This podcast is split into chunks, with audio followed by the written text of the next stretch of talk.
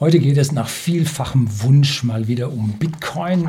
Und da habe ich mir überlegt, wie könnte ich den Titel dieses Videos nennen. Da habe ich einfach gesagt, Bitcoin Geldanlagen im Zeichen der Krise. Ja, ein bisschen um Gold geht es auch. Es geht vor allem um Inflation und wie man sich ja in Zeiten der Inflation verhalten sollte. Denn da sind monetäre Anlagen nicht so wirklich gut. Haben Sie es mitbekommen? Bitcoin, ja, die, die mich gefragt haben, haben es natürlich mitbekommen. Bitcoin ist auf dem besten Wege zu einem neuen All-Time-High.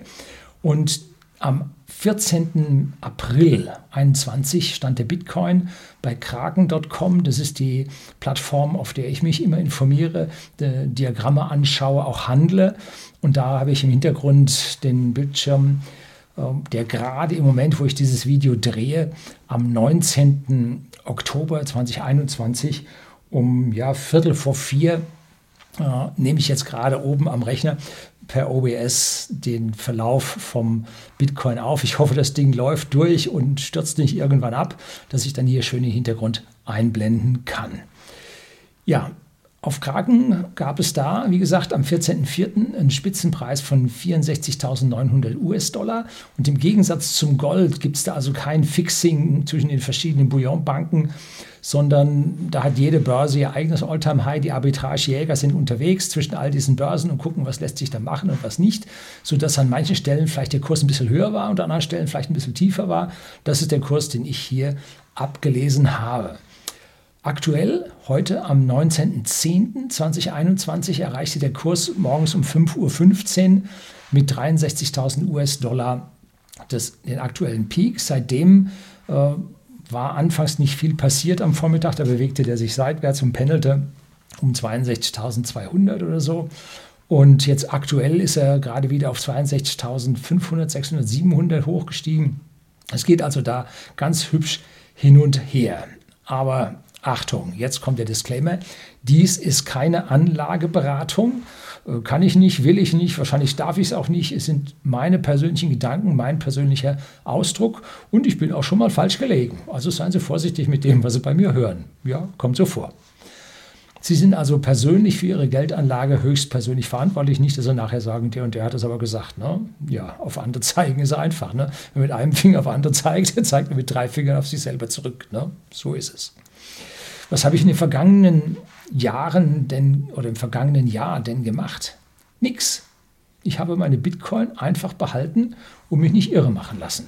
Mir ist bewusst, dass Bitcoin hochvolatil ist und wer sich beim letzten Absturz am 22. Juni 2021, also jetzt im Sommer, auf 28.800 US-Dollar im Minimum auf Kraken hat Kirre machen lassen, jo, der war selber schuld. Ne? Bitcoin, wie gesagt, ist volatil.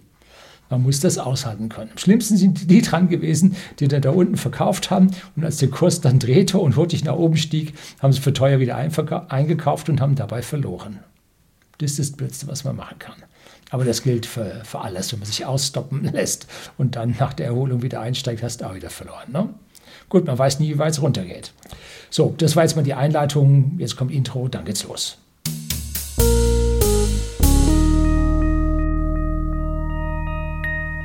Guten Abend und herzlich willkommen im Unternehmerblog, kurz Unterblog genannt. Begleiten Sie mich auf meinem Lebensweg und lernen Sie die Geheimnisse der Gesellschaft und Wirtschaft kennen, die von Politik und Medien gerne verschwiegen werden.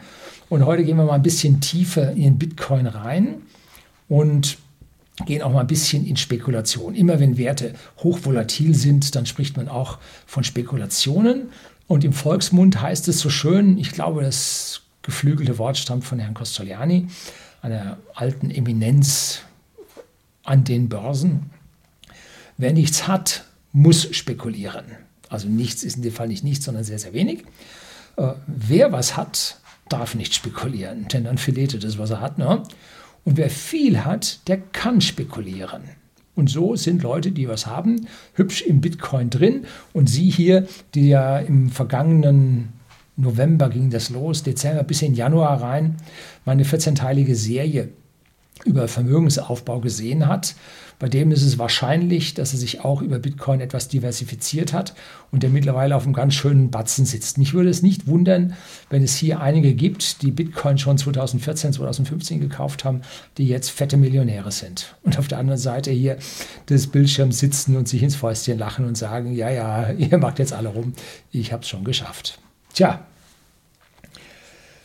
wer also damals sich nach dieser Serie ein Herz genommen hat, seine eigene Entscheidung gefällt hat, und bei Kursen im November 2020 um die 15.000 gekauft hat, ist jetzt in Faktor 4 weiter. Hm. Und das in nicht mal einem Jahr. Was muss man da tun, wenn man das mit Aktien machen will? Na? Ja gut, hebeln kannst du bei Aktien, geht aber auch in die falsche Richtung. Gut, eigentlich ist er ab diesem November 2020 nicht mehr unter seinen Einstandspreis damals gefallen. Heute, wie gesagt, ist er hoch und zwischenzeitlich ist er auch mal wieder um 40 Prozent ungefähr, war das. Ne? Abgestürzt, wie gesagt, ist volatil. Zwischenzeitlich ist Bitcoin von allen Seiten totgeredet worden. Ne? Also jeder hat dazu geschnabelt. Und das ganze Netz war voll davon. Die einen haben es gehypt, die anderen haben den intrinsischen Wert von null betont. Die Dritten haben gesagt, uh, viel zu viel Energie, Bitcoin killt das Klima. Und jeder hat da seine Gründe gehabt, ob lauter, unlauter, Ehren oder nicht Ehren, völlig egal. Jedenfalls wurde da hübsch hin und her geredet. China hat den Bitcoin auch x-fach verboten. Ja, man kann auch einmal verbieten. Nein, man kann erst den Handel in der Provinz verbieten, dann den Handel, äh, die, das Schürfen in einer Provinz verbieten, dann kann man es in einer anderen Provinz verbieten, dann kann man es überall verbieten, dann kann man den Besitz einschränken, dann kann man den Besitz verbieten. Und so hat China in einer Tour an den Bitcoin rumgemacht und jedes Mal gab es eine Nachricht, China verbietet Bitcoin, ne? weil die schwachen Journalisten halt dann die Überschriften entsprechend stark verkürzen. Tja, nicht nur China, auch unsere Politik, allen voran Grüne wollen das nicht.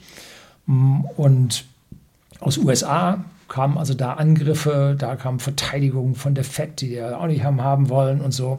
Und allem zum Trotz hat sich Bitcoin behauptet. Hm? Zwischenzeitlich hat sogar Elon Musk sich noch eine Milliarde da aus dem Futtertrog gezogen. Ähm, das war ein schlauer Deal. Er hat nicht so viel bekommen, wie die Leute glauben, dass er bekommen haben könnte. Ähm, weil so ungefähr der Zeitraum über die Bilanzen, wo sie das ja veröffentlichen müssen, sichtbar war. Aber er hat ganz ordentlich eingesackt. Ne? Und sogar der linke Investor Soros, der da ja gegen das Pfund damals gewettet hatte, eine Milliardenwette gegen das Pfund, was er gewonnen hatte, äh, der outete sich jetzt letzte Woche oder so äh, erste Dekade 2010, äh, also die ersten zehn Tage 2010, irgendwo da drin hat er sich mal geäußert, dass er also auch Bitcoin hält. Ah ja, ne? Und viele andere in den USA kamen so langsam hoch und haben gesagt, ja, wir haben auch was davon. Ja, wir haben jetzt auch gekauft und so weiter. Ne? Äh, selbst von den Mitgliedern der Fed, der Federal Reserve, des Federal Reserve Systems mit seinen angeschlossenen Zentralbanken für die verschiedenen Staatenverbunde innerhalb der USA, hört man nicht mehr nur negative Geschichten, ne, sondern mittlerweile auch positive Aussagen. Und ich glaube, der Chef von der SEC, der äh, Security Exchange Commission, der Börsenaufsicht in den USA, auch der ist jetzt wohl nicht mehr so der Bitcoin-Ablehner, manche nennen den Hasser, wie der es vorher wohl war. Also da ähm, habe ich die Sache nicht ganz so verfolgt. So ein paar Dinge habe ich in Erinnerung. Jedenfalls, es schwappt ganz schön hin und her. Die einen schwer dafür, die anderen schwer dagegen. Hm, nichts Genaues weiß man nicht. Ober sticht unter, bloß wer ist Ober und wer ist unter, auch nicht so einfach zu sehen. Aber der Kryptomarkt ist klein. Es geht hier lediglich um 2 Billionen Dollar. Klingt jetzt viel. Schauen Sie mal auf die Summe der FED, schauen Sie mal auf die Summe äh, Zentralbankgeldmenge der EZB. 2 Billionen sind im Vergleich zu diesen Summen dann doch eher klein. Ne? Wenn man dann schlechte Nachrichten streut und auf fallende Kurse setzt, dann kann schon sein, dass man hier mh, mm, dem Bitcoin Schaden zufügen kann. Ne? Erinnert mich so ein bisschen an das ganze Shorten von Tesla bei Elon Musk, wo der also in einer Tour mit bis zu was waren das, 8 Milliarden Börsenwert äh, geschortet war. Und damals hatte Tesla einen sehr niedrigen Börsenwert. Und das geht so lange gut, bis dann irgendetwas passiert, was dann den Kurs dreht und dann können die Shorts sich alle nicht halten und dann gibt es einen Short Squeeze, die müssen alle nachkaufen. Da explodiert der Preis. Genau das war ja bei Tesla passiert. Und auf der anderen Seite kann auch sein, dass der Short Squeeze zu Ende ist, wenn das Opfer tot ist. Kann auch sein. Ne? Jetzt weiß man nicht. Es gibt mit Sicherheit einige Shortings oder gab einige Shortings beim Bitcoin, wo Leute auf fallende Preise gesetzt haben. Und dann ging der ganze mediale Zirkus los und da haben die natürlich ordentlich Geld dabei verdient. Ne? Tja, weiß man nicht. Jetzt haben wir also ein Doppel-M oder ein, ein Doppelbogen, was zu einem M sich zu entwickeln scheint. Und da gibt es solche alten Börsenregeln. Wenn man so ein M hat, äh, dann stürzt der wieder ab. Das ist so ein Doppelhoch, schafft es nicht und dann peng knallt er runter. Alles Charttechnik. Charttechnik ist für mich Börsenpsychologie auf kurzfristiger Basis. Charttechnik kann man verwenden auf einem kurz- bis maximal mittelfristigen Blickwinkel aber die wirklichen Turnaround-Ereignisse, die Dinge, die richtig zu Gewinnen oder Verlusten führen, die kann man mit der Charttechnik nicht sehen. Es ist genauso möglich, dass Bitcoin jetzt tatsächlich dieses das zweite Mal dieses All-Time-High durchbricht und sich zu größten neuen Höhen aufmacht. Durchaus möglich. Ist auch möglich, dass er an den zweiten All-Time-High abprallt und wir sagen, oh, jetzt machen wir wieder Kasse und sollen die nochmal kommen, holen wir wieder unser Geld. Ne? Kann so auch sein, wobei mein persönlicher Eindruck, Achtung, mein persönlicher Eindruck der ist, dass es immer mehr Menschen gibt, die Bitcoin horten, holden, die also hier nicht äh, mit Bitcoin spekulieren.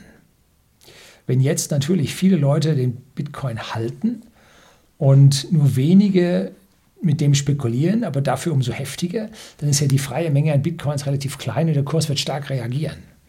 Also wenn viele den halten und wenige darum spekulieren, dann wird es natürlich immer volatiler. Ist also auch eine Gefahr, dass so viele Leute das halten.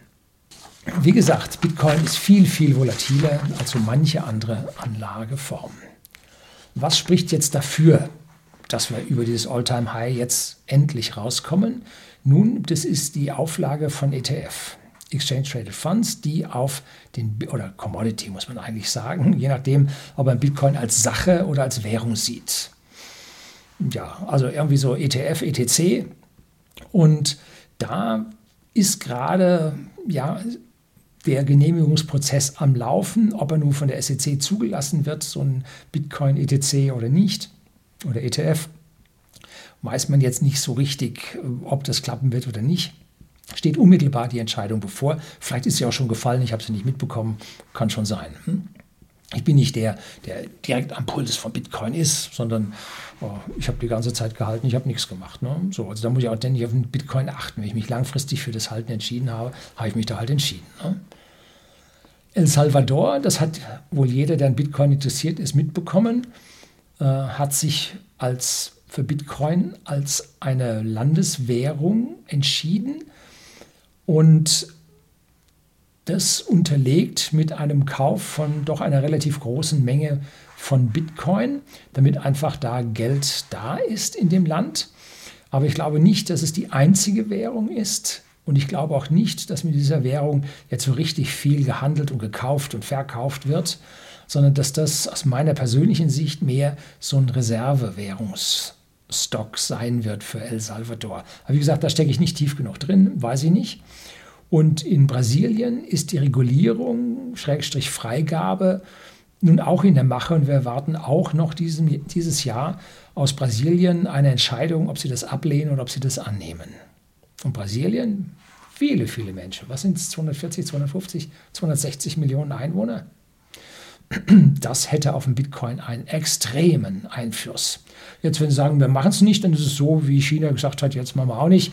Hat, hat Bitcoin nicht mehr, mehr gezuckt, als diese zehnte Nachricht aus China kam. Ne? Aber wenn Brasilien sagt, ja, machen wir, dann knallt er nach oben, weil dann ist die Nachfrage auf einmal da. So. Als zweites spricht jetzt dafür, dass der Bitcoin sich nach oben entfernt oder ausbricht, die steigende Inflation wobei die Inflation zweigeteilt ist. Müssen Sie aufpassen. Ich habe mehrere Videos über Inflation gedreht. Ähm, schreibe ich Ihnen unten in die Beschreibung rein, können Sie noch mal reinschauen, damit Sie dann Unterschiede dieser verschiedenen Arten der Inflation sehen. Und zwar auf der einen Seite haben wir den harmonisierten Verbraucherpreisindex. Das ist das, was bei uns im Fernsehen von ja, dem Staatsfernsehen dann regelmäßig genannt wird, dass die Inflation das und das, aber ja, das ist also ein Verbraucherpreisindex, der irgendwie zustande kommt und dieser Warenkorb wird ständig verändert. Trifft er sie, trifft er mich, mich trifft er nicht so, äh, liegt daneben. Sie wird er auch nicht treffen, weil sie auch irgendwo zur anderen Seite vielleicht daneben liegen. Ähm, irgendwo einen mittleren Bürger wird er irgendwo vielleicht abbilden, aber es gibt viele Stimmen, die sagen, die werden künstlich, wird diese Inflation kleingerechnet.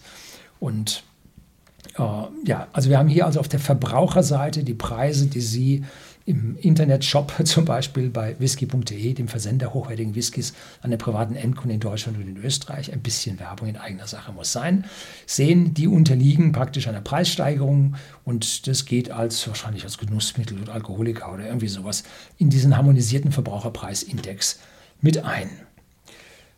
Aktuell ist er ein gutes Stück weit gestiegen. Warum? Nun, weil vor genau einem Jahr hatten wir die gesunkene oder die, die runtergesetzte Mehrwertsteuer. Damit ist das, was jetzt im Vergleich zum einem Jahr an höheren Preisen da ist, auch dem Wiedereinführen der alten Mehrwertsteuer äh, geschuldet, dass wir da also jetzt wieder höher sind. Ne?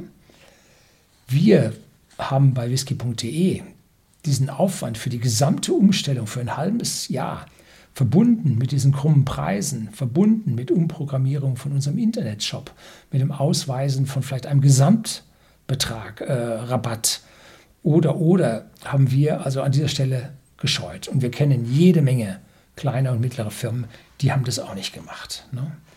Und zwar aus meiner persönlichen Sicht zu Recht, weil die ganzen medizinischen Auflagen, die ganze Umstellung Richtung Homeoffice, All diese Arbeiten, die da waren, haben so viel Geld gekostet, dass man diesen zusätzlichen Ertrag durchaus brauchen konnte, wenn man sein Ergebnis und vor allem die Gehälter seiner Mitarbeiter halten wollte. Ne? Also da war die Senkung für kleine und Mittelunternehmen eigentlich nicht sonderlich sinnvoll. Und dann das Hin- und Herstellen von einzelnen Preisen hätte weitere Kosten, Arbeitszeiten und so weiter verursacht. Und dann Fehler und Abgrenzung äh, beim Jahresabschluss, was wir da jetzt mit diesem weiteren Mehrwertsteuerkonto rumgemacht haben und dann mit den Sendungen, wann sind sie abgesandt worden, wann ist tatsächlich äh, die Rechnung gestellt worden, und so weiter. Und dann 20 äh, Rechnungen hatten durch irgendeinen Fehler, weil sie nochmal gedruckt wurden, weil sie im Drucker kaputt gegangen waren oder so, geklemmt hatten, haben dann ein anderes Datum bekommen und dann hat es nicht gestimmt und dann machst du da rum und der Steuerprüfer, der dann kommen wird, will das also exakt sehen. Das heißt, sie müssen es vorher schon exakt machen, sonst machen sie die Arbeit zweimal. Also da war eine Riesenarbeit dabei, dass das nur ein Teil der Unternehmen gemacht hat. Natürlich, die Großen haben das werbetechnisch gemacht. Selbstverständlich. Aber das ist halt nur ein Teil von der ganzen Geschichte. Ein Großteil von Arbeitsplätzen, Steuerzahlungen und so weiter liefern die kleinen und Mittelunternehmen.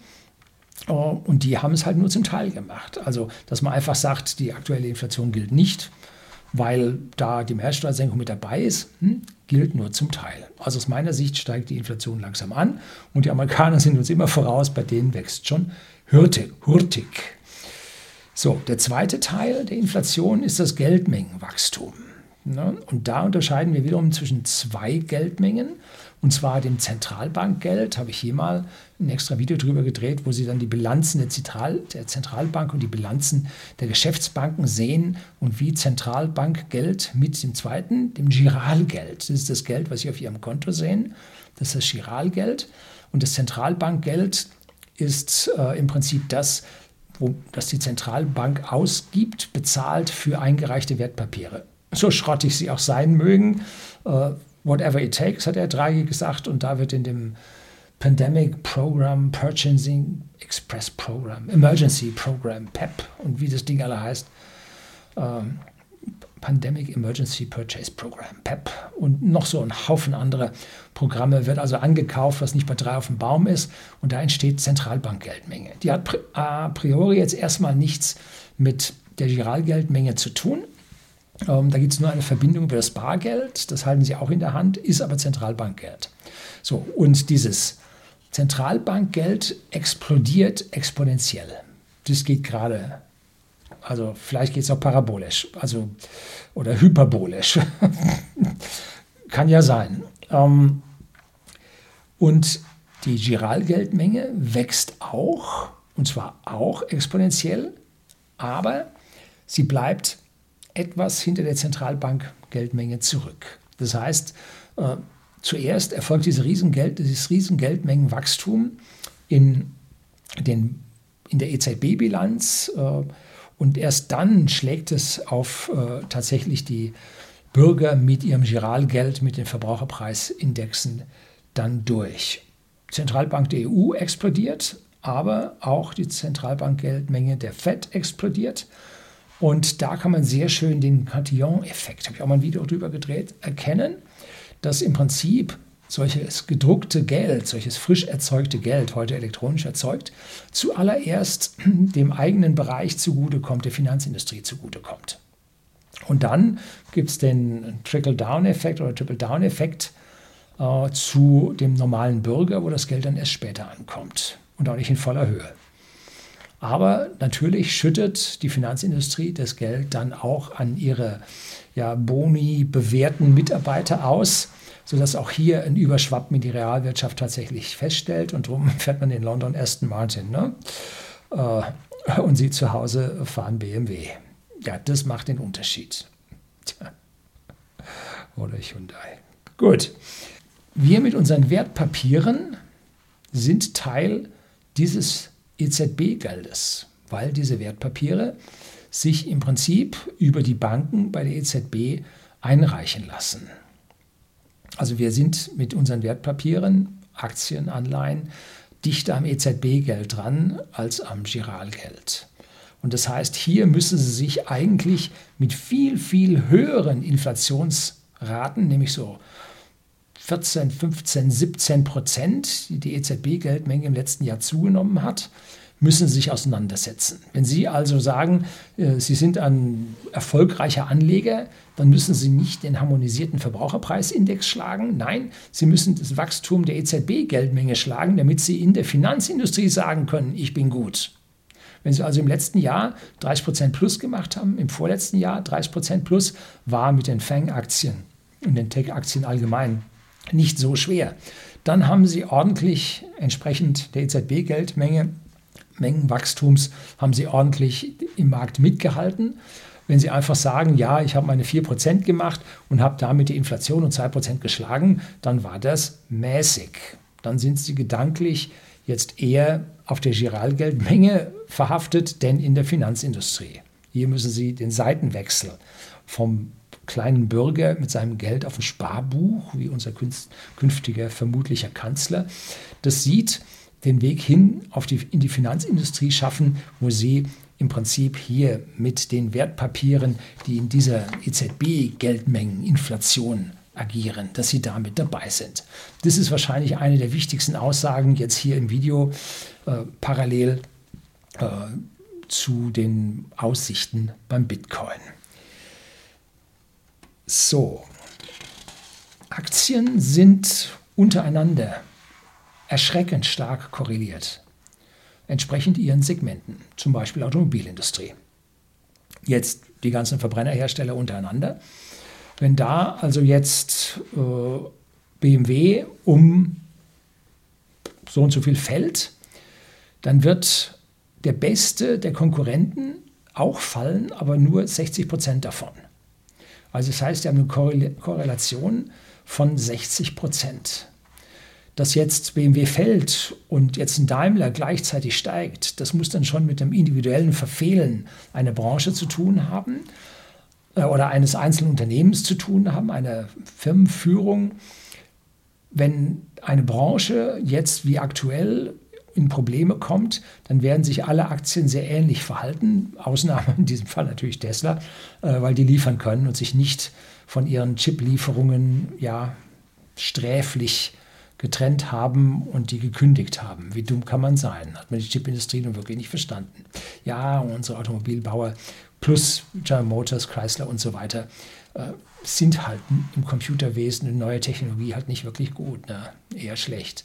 Dann haben sie auch nicht verstanden, dass äh, die Chipfabriken halt sehr langfristig laufen, extrem teuer sind und bis hier Ersatz geschaffen wird, es Jahre, viele Jahre vergeht. Da kann man Tesla eine Automobilfabrik in anderthalb Jahren bauen. Eine Chipfabrik unter fünf Jahren zu bauen, ist so gut wie nicht drin. Ne? Da müssen äh, Maschinen gekauft werden, wo es nur ganz, ganz wenige Hersteller gibt und da ist die Pipeline voll. Jetzt können die Fabrik bauen, kriegen wir keine Maschinen da rein. Ne? Also ist alles viel, viel komplexer und schwieriger und viel, viel stärker äh, monopolisiert. Das, ich weiß nicht, die Hälfte aller Chips stammt äh, aus einem Land, ne, aus Taiwan. Und dort der größte Anteil von Taiwan Semiconductors. Ja, also das ist, äh, hat unsere Automobilindustrie einfach nicht gerafft. Sträfliche Fehler, da gehören Leute rausgeschmissen, ne, die es nicht verstanden haben.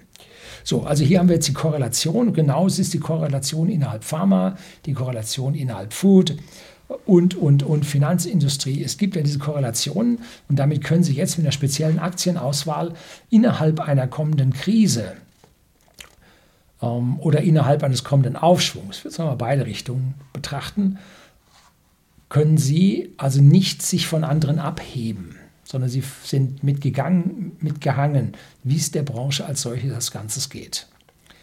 Und welche Anlageformen halten jetzt gegen diese Korrelationen, dieses im Gleichschritt Laufen von Aktien mit leichten Unterschieden? Nun, das Wichtigste kennen wir ist Gold. Gold steigt in der Krise. Nein, nicht unbedingt, zumindest mal nicht sofort. Es geht zunächst mit abwärts. Warum? weil auf einmal diese ganzen Spekulationen, die mit gepumptem Geld, die auf Kredit laufen, die erwarten auf einmal Margin Calls, das heißt nachgeschossenes Geld, das haben die Leute nicht, müssen jetzt Gold verkaufen und dieses verkaufte Gold drückt jetzt auf den Goldpreis, das heißt in der Krise, im Absturz der ganzen Aktien stürzt das Gold mit ab. Solange bis diese kurzfristigen Verbindlichkeiten alle ausgeglichen sind und dann merken die Leute, oh, es ist Krise, wird Zeit, dass ich Gold kaufe. Gold ist gerade günstig, ist gestürzt und dann gehen alle rein und dann erholt sich Gold und geht ganz schön nach oben. Kann man mehrfach in der Vergangenheit bei diesen Krisen sehen, dass es so gelaufen ist. Gold hat aber eine Korrelation, die einzige, die man so findet, die so mehr oder weniger stimmt, und zwar eine inverse Korrelation zum Realzins. Und der Realzins ist, wenn es Inflation 2% beträgt und der Habenzins auf eine Staatsanleihe minus 1% beträgt, dann ist die Real, der Realzins, die reale Inflation ähm, sind dann, der Realzins sind diese 3%. Also Differenz zwischen dem der Inflation und dem Habenzins. Das ist immer blöd, jetzt das richtig auszudrücken, weil man ja Negativzins hat. No.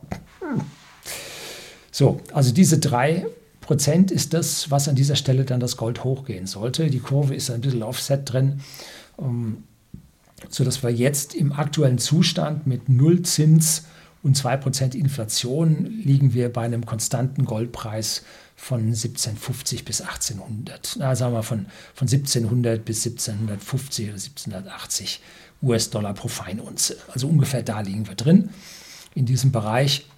Und jetzt muss schon viel passieren, die Inflation anziehen, dann vergrößert sich äh, dieser Spread und dann sagen die Leute, oh, jetzt wird mir also diese tatsächliche, äh, ist dieser Realzins tatsächlich dermaßen negativ, jetzt muss ich doch wieder mehr in Gold gehen. So. Und je größer das wird, wenn wir jetzt auf 10 Prozent äh, steigen und die EZB geht nicht mit und erhöht den Zins, dann wird der Goldpreis explodieren.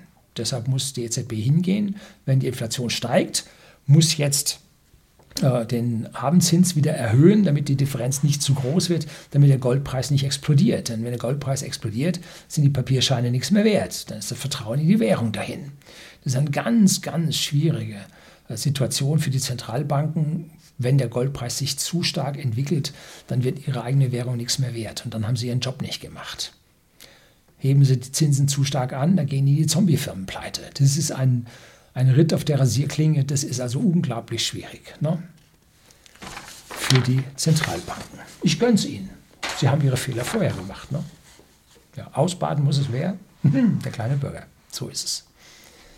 Gold wird aber manipuliert, indem zu den Zeiten, wo der geringste Handel ist, zur Mittagspause an der Wall Street, da werden dann große Mengen verkauft und das manipuliert den Preis nach unten. Hat Dimitri Speck, habe ich ein Video über das Buch Golddrückung gedreht, ein hochinteressantes Buch, ist aktuell wieder der Fall, die Golddrückung. Ich vermute persönlich, dass es äh, aus China kommt, ist nicht auf meinem eigenen Mist gewachsen. Habe ich auch ein anderes Buch besprochen, schreibe ich Ihnen unten drunter. Den Namen habe ich. Jack, Jack Ricketts, glaube ich, hieß der, oder? So ungefähr. Kann nicht sein, dass ich mich jetzt täusche. Habe ich mir nicht aufgeschrieben, kommt aus dem Gedächtnis. Ähm, die Deutsche Bank wurde in der Stelle dann auch schon mal bestraft, weil sie sich mit anderen Banken zusammengetan hat und jetzt ein Goldfixing über die verschiedenen Handelsplätze gemacht hat. Und da haben sie den Goldpreis manipuliert. Wurde ihnen nachgewiesen, gab es wohl auch Whistleblower. Und im Normalfall ist das für mich ein Komplott äh, mit Milliardenbetrug über viele, mehr als fünf Personen hinweg. Das ist für mich organisierter Bandenbetrug. Nur für mich persönlich. Ich ja, bin da ja nicht maßgeblich und darauf stehen da mindestens fünf Jahre. Aber in der Finanzindustrie haben da, gelten da ein paar andere Gesetzmäßigkeiten. Äh, googeln Sie mal Frau Lagarde und was die in Frankreich da. Suchen Sie mal Veruntreuung oder irgendwie so. Und Frau Lagarde, ja, verurteilte sie schon. Angetreten hat sie die Strafe nie. Vollzogen wurde sie nie. Wurde dafür auf die EZB gesetzt. Ja, googeln Sie mal.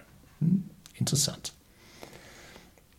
So, aber jede Manipulation lässt sich nicht beliebig lange durchhalten. Gold ist dann von 1300 oder 1200 so viel Dollar dann auch auf 1800, also 2000 hochgeschossen, wurde dann wieder auf 1800 gedrückt. Aber beliebig lange geht es nicht. Wenn die Inflation deutlich steigt, wird das Gold auch steigen. Hm.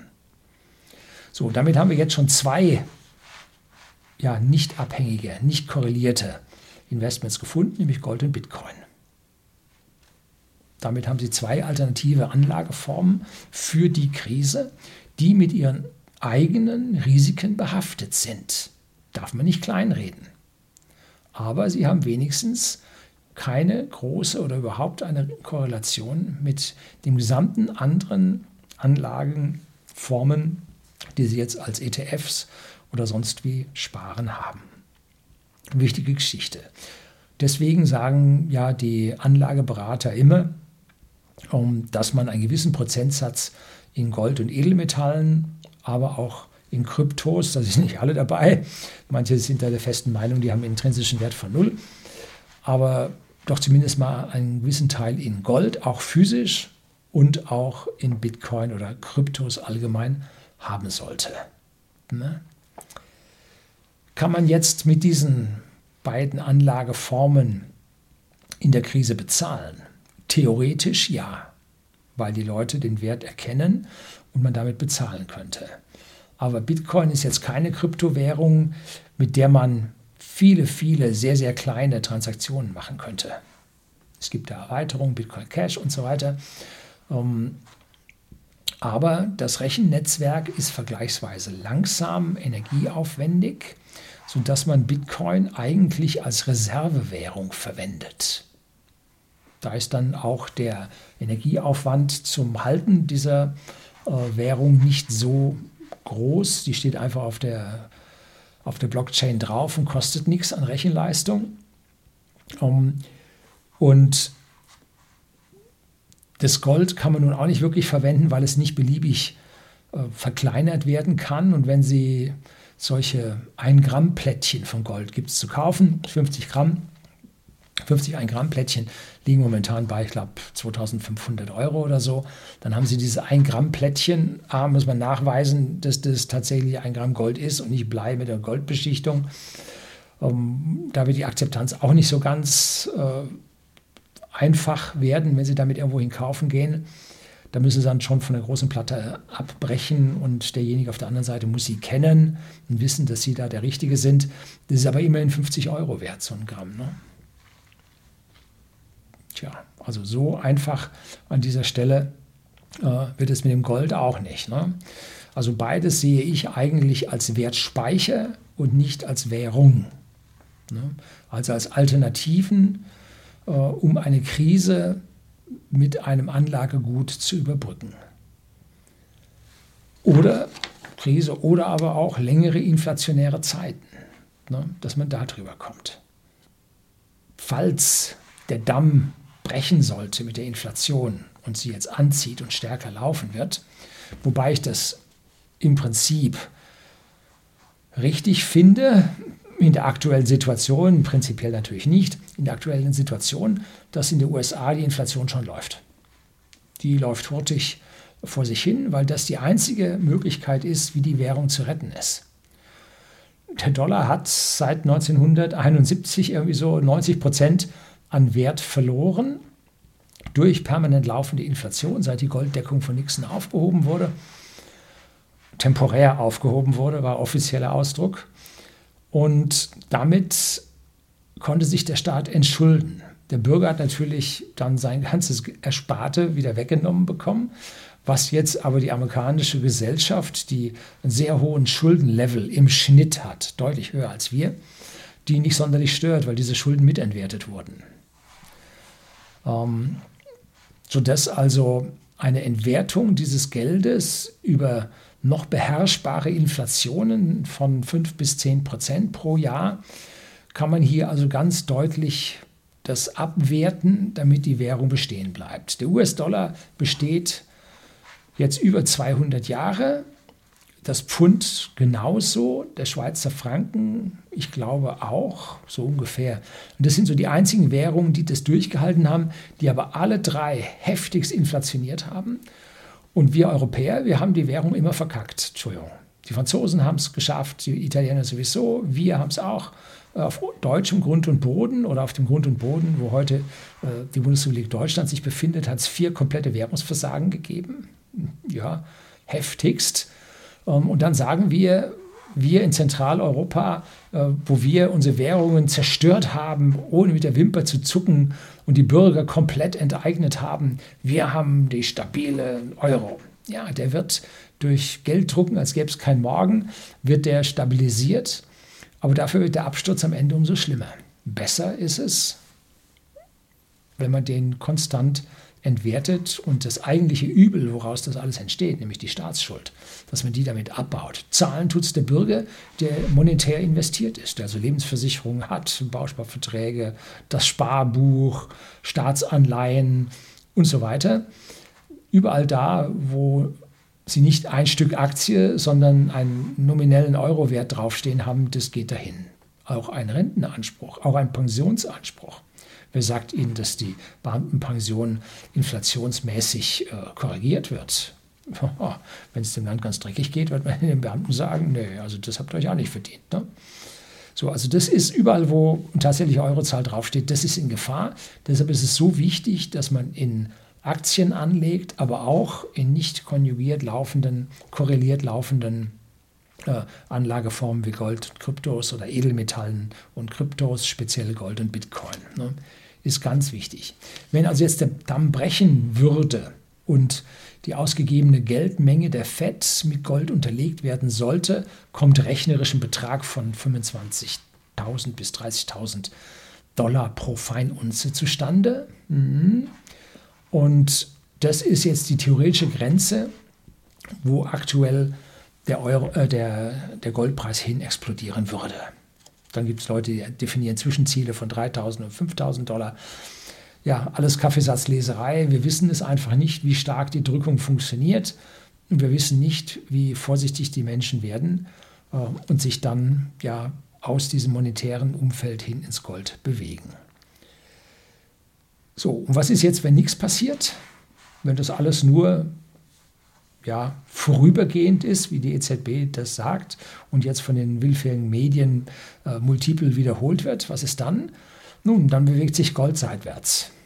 Das ist das, was ihnen passieren kann. Es hat auch Phasen gegeben von 2013 bis 2016. Da hat das Gold ungefähr 40 Prozent verloren.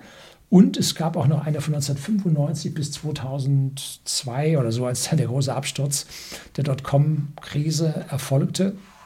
Äh, da ist Gold auch gesunken, aber anschließend ging es dann wieder hoch. Also drei bis sechs Jahre hungern und dann steigt es aber wieder massiv an. Ne? Also dieses ursächliche Geld der Welt, dieses Gold, ähm, das können sie im Prinzip nicht klein halten. Gut, die Jugend versteht diese Goldverliebtheit der alten Generation noch nicht, wenn sie mal durch die erste Krise durchgegangen sind und der andere schiebt einen Leib Brot ab, weil er einen Gramm Gold hatte und er selber äh, geht zur Suppenküche, dann versteht er auch, was Gold bedeutet. Ne?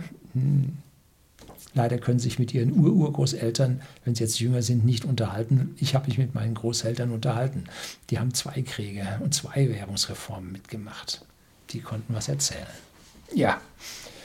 So, was passiert, wenn Bitcoin verboten wird? Nun, dann ist der intrinsische Wert null davon, aber wir leben in einer globalen Welt und Bitcoin wird nicht überall verboten werden. Wenn die Nachfrage jetzt durch das Verbieten in der westlichen Welt massiv zurückgeht, kommt es darauf an, wie viele Länder sich trotzdem an Bitcoin festhalten werden, was dann ein Restwert drin ist. Das sind vielleicht nur 10% oder 5%. Null wird dieser intrinsische Wert nicht sein, glaube ich nicht, weil es immer Leute geben wird, die auf dieses System weitersetzen werden und daran weiter festhalten werden. Es wird auch eine Menge Leute geben, die in der Illegalität mit ihren Coins bleiben werden. Und da Bitcoin äh, ziemlich anonym ist, nicht komplett. Wenn man irgendwo eine Transaktion aufrollt, findet man die andere Gegenseite auch. Ne? Ähm, und damit äh, ist es nicht so super anonym, wie man das gerne hätte, aber unter den äh, Kryptos ist es eine der anonymsten. Boah, was ein Wort. Kann es das geben? Eigentlich nicht. Ne? Eine der äh, anonymsten Währungen, Kryptowährungen, die die wir haben. Da wird es etliche geben, die da äh, in die Illegalität flüchten werden. Und der Staat wird, wenn man sich die Leistung von seiner BaFin und der FIU oder FIU ähm, Institutionen anschaut, äh, die sind nicht so wirklich prickelnd, äh, dass sie diese illegalen Coins da nicht finden werden. Ne? Oder nur zum Bruchteil.